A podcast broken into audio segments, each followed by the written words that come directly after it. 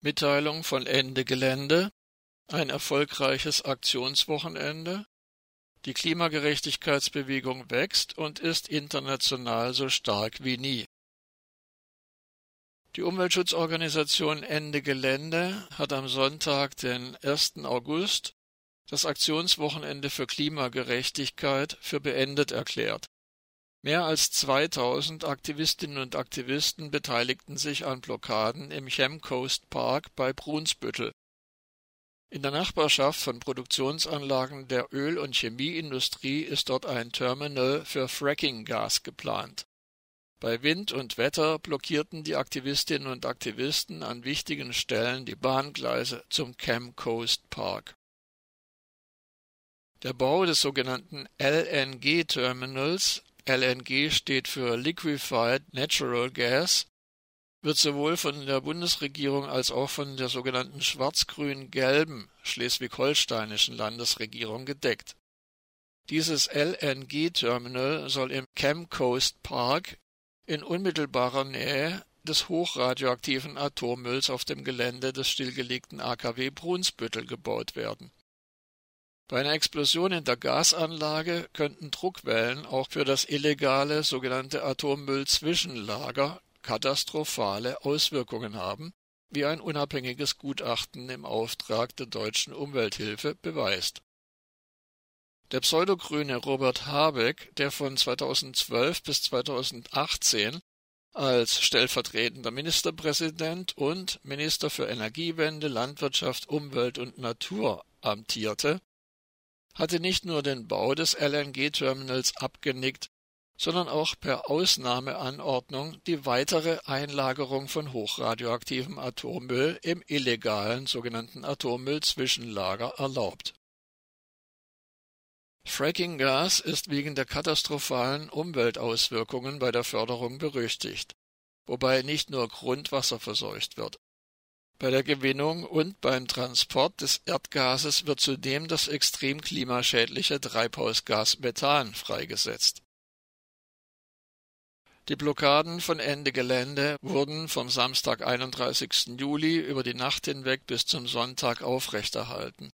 Am Samstag hatten Aktivistinnen und Aktivisten mit Kanus den Schiffverkehr auf dem Nordostseekanal für mehr als zwei Stunden komplett zum Erliegen gebracht. Auf einer der wichtigsten Wasserstraßen der Welt stauten sich die Schiffe.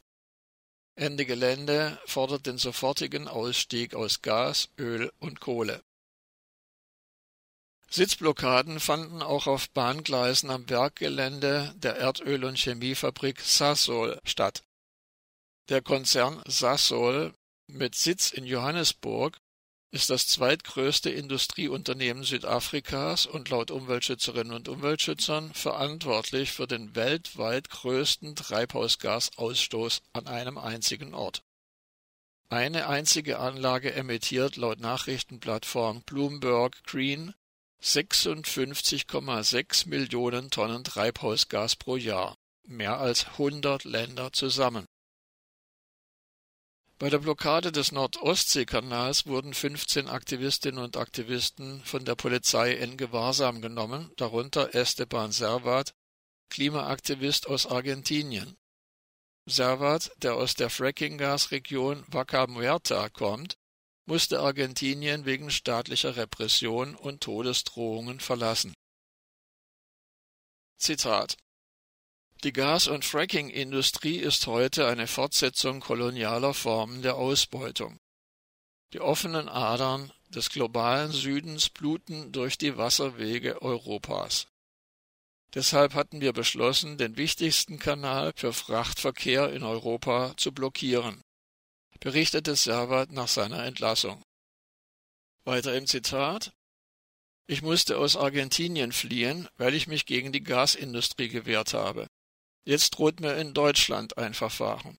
Aber wir lassen uns nicht einschüchtern. Es ist Zeit für zivilen Ungehorsam. Ende des Zitats. Das Aktionswochenende von Ende Gelände war Teil des globalen Aktionstages des Bündnisses Shale Must Fall gegen Gas, Fracking und Kolonialismus. Neben den Blockadeaktionen in Brunsbüttel hatte Ende Gelände in Hamburg eine international besetzte Podiumsdiskussion veranstaltet und mit der sogenannten antikolonialen Attacke eine Demonstration organisiert. Zeitgleich fanden in Südamerika, Nordamerika und Europa in 13 Ländern 23 Aktionen gegen Fracking statt.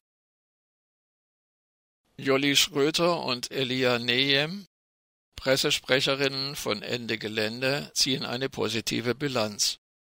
Juli Schröter, Zitat, Unser Aktionswochenende war sehr erfolgreich. Wir haben mit unseren Blockaden der Lüge vom sauberen Gas kurze Beine gemacht. Den Bau des Fracking-Gasterminals in Brunsbüttel werden wir nicht zulassen. Ende des Zitats. Elia Neyem, Zitat, der fossile Kapitalismus ist die Fortsetzung des Kolonialismus. Er sprengt die Grenzen des Planeten. Wir stellen das Leben über Wirtschaftswachstum und Profite. Deshalb kämpfen wir für Klimagerechtigkeit und eine sozial-ökologische Revolution. Wir haben an diesem Wochenende gezeigt, eine andere Welt ist möglich. Die Klimagerechtigkeitsbewegung wächst und ist international stark wie nie. Wir werden den Klimakolonialismus stoppen.